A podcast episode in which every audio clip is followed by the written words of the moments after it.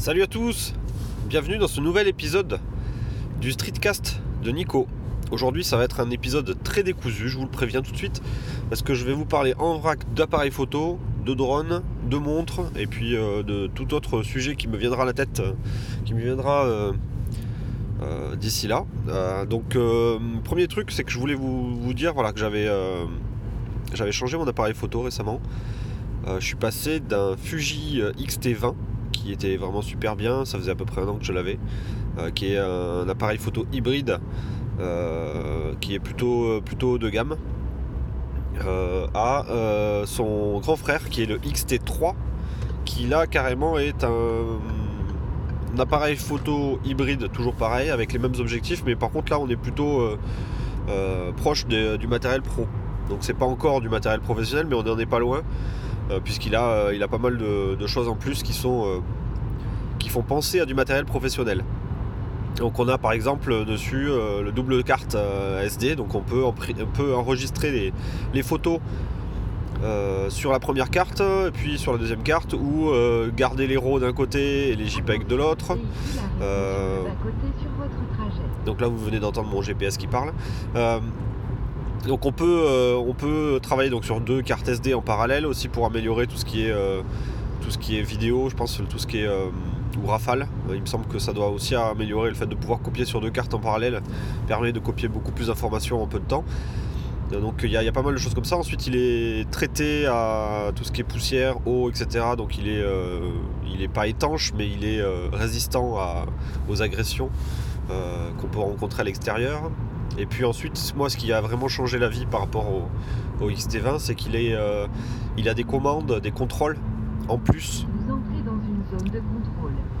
il a des commandes en plus euh, sous les doigts. C'est-à-dire qu'en gros, euh, le précédent appareil avait pas mal de, boutons, pas mal de molettes.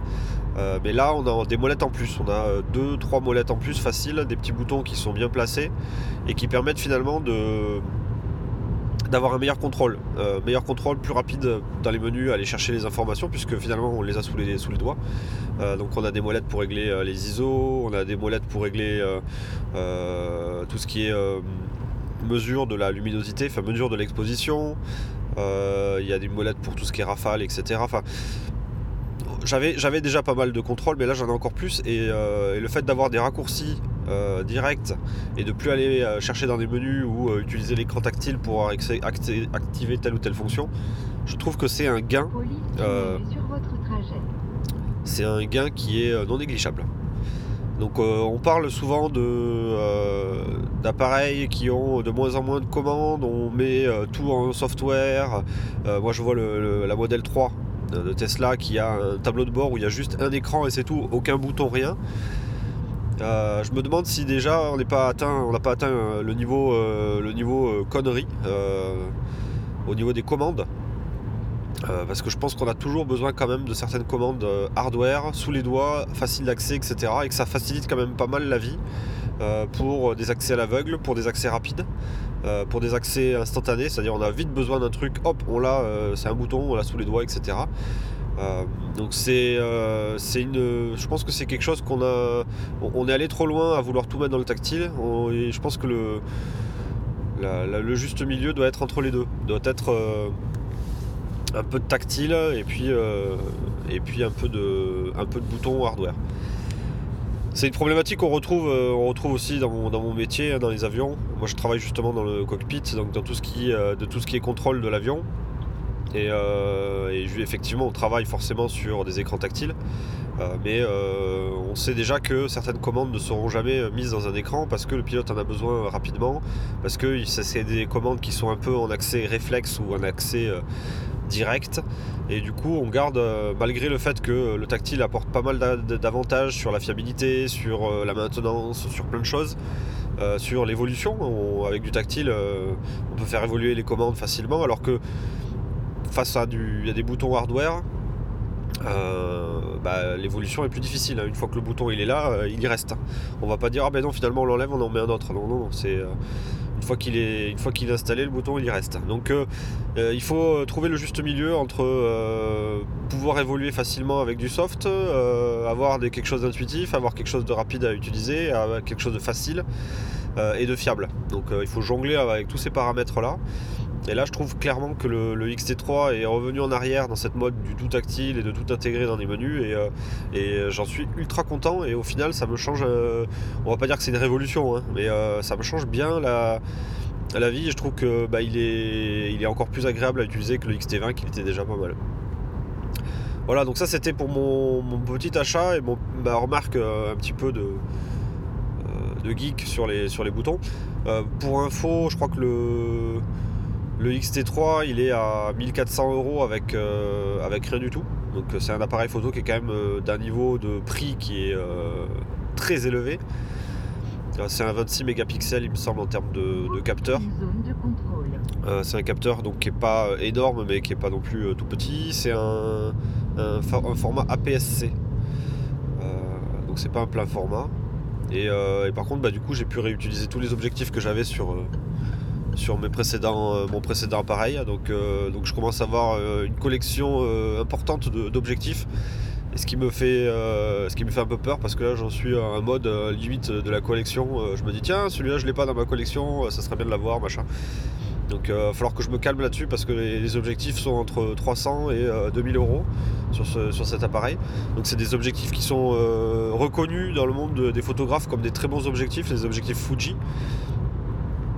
Mais, mais ils sont hors de prix quoi ils sont hors de prix, donc euh, j'essaie de, me limiter au maximum, de jouer pas mal avec ce que j'ai actuellement, de voir euh, les limites de ces objectifs-là avant d'envisager d'en acheter d'autres. Limite, euh, limite, faudrait déjà que je, les revende pour pouvoir en acheter d'autres si j'ai envie, quoi. Pour éviter tout ça. Donc ça, c'était le, le point appareil photo. Euh, l'autre point, ben, c'était que j'étais super content d'avoir pu enfin voler euh, avec mon drone Spark ce week-end. Donc j'ai le DJI Spark, le petit drone, le moins cher, euh, mais largement suffisant pour, pour les usages de tout le monde, je pense. Il faut vraiment avoir un besoin vraiment très pro pour aller sur des modèles au-dessus, je pense, parce que quand on voit les performances du Spark déjà, on se dit que, que c'est très très suffisant. Donc je suis allé dans le Gers, j'ai pris ma voiture. Euh, ce week-end. Et puis je suis allé euh, faire des.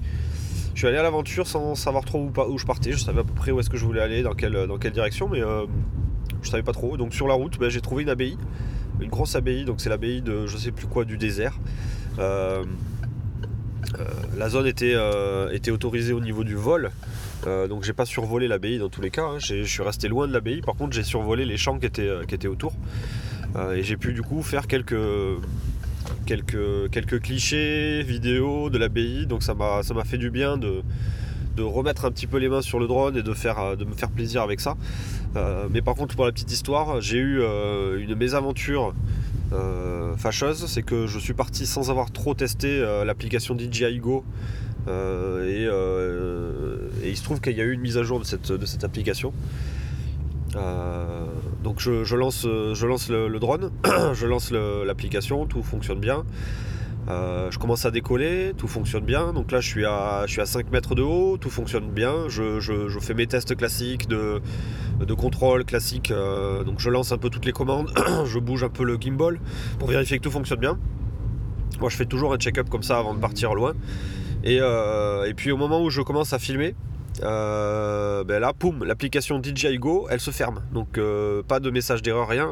L'application se quitte de mon téléphone. Donc moi je pensais qu'elle était juste masquée, que j'avais dû cliquer sur un bouton pour euh, revenir sur le bouton home ou un truc comme ça. En fait non, du tout. Elle s'était carrément quittée. Donc j'avais le drone qui volait et j'avais l'application qui était fermée. donc c'était le début de la panique là, je me suis dit oh punaise. Bon, il se trouve qu'en fait l'application DJI Go ne sert qu'à piloter les modes intelligents et faire le retour vidéo. Euh, je m'en suis rendu compte à ce moment-là parce que du coup j'avais encore le contrôle sur le drone au niveau du pilotage, donc j'avais encore accès euh, aux commandes critiques on va dire pour le drone, donc je pouvais monter, descendre, avancer, reculer, etc. par contre j'avais plus de retour vidéo, donc heureusement que le drone était visible et à distance raisonnable. Et comme ça, j'ai pu, euh, j'ai pu le ramener à la maison. Euh, bon, j'étais à 5 mètres de, de, de moi, hein, donc j'étais vraiment pas loin. Mais j'ai pu du coup comme ça rentrer, le poser et me dire bon, qu'est-ce qui se passe? Bon, il se trouve que bah, euh, j'ai essayé de relancer l'application DJI Go et Robolot, ça faisait exactement pareil à chaque fois. Donc l'application, dès que, dès que le flux vidéo commençait à arriver, puis elle, quittait directement. Donc là, j'avais même pas, même pas le temps de décoller l'application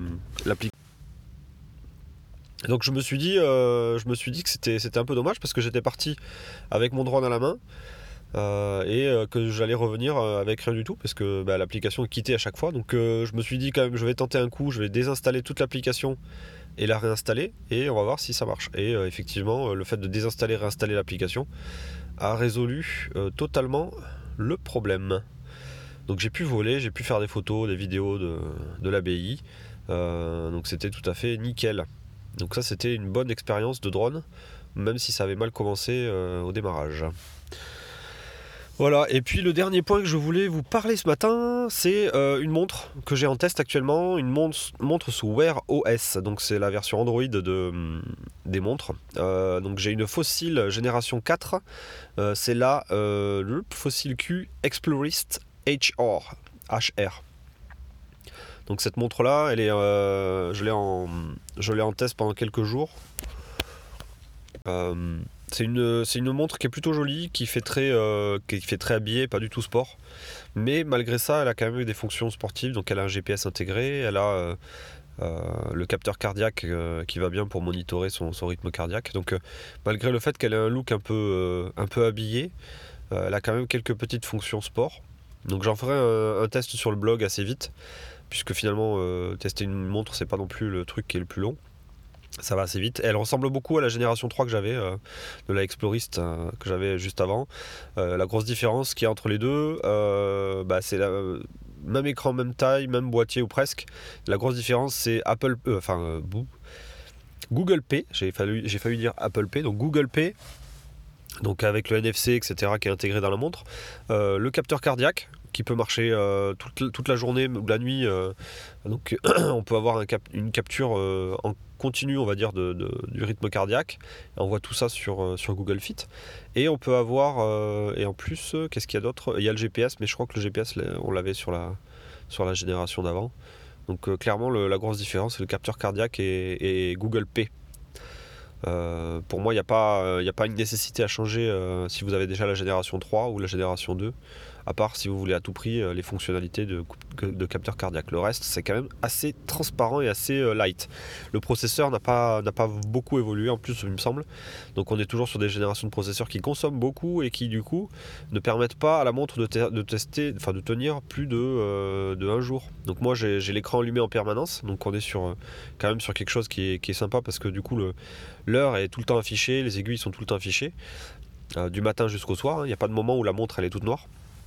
Mais, mais le, revers de la médaille, c'est qu'on est obligé de la mettre à, charger tous les soirs sur une petite base aimantée. Donc c'est facile à, facile à mettre en place, hein, juste un petit aimant. Euh, mais, euh, mais il faut quand même la mettre à recharger tous les soirs. Voilà, donc c'était mon petit test en cours de la fossile, euh, la fossile Q Explorist HR. et puis je vous ai raconté un petit peu mes histoires. Il me semble qu'il y a eu un plantage au milieu de, au milieu du, podcast. Il y a un moment donné, ça a été coupé. Donc euh, j'espère que le son sera pas. Euh, que mon histoire ne sera pas non plus trop tronquée. Mais il me semble que au milieu du podcast, il y a eu un appui intempestif sur le bouton pause et je me suis pas rendu compte de à quel moment je l'ai renclenché. Voilà. Bon, et eh bien je vous dis à très bientôt pour un prochain numéro sur le streetcast de Nico. Ciao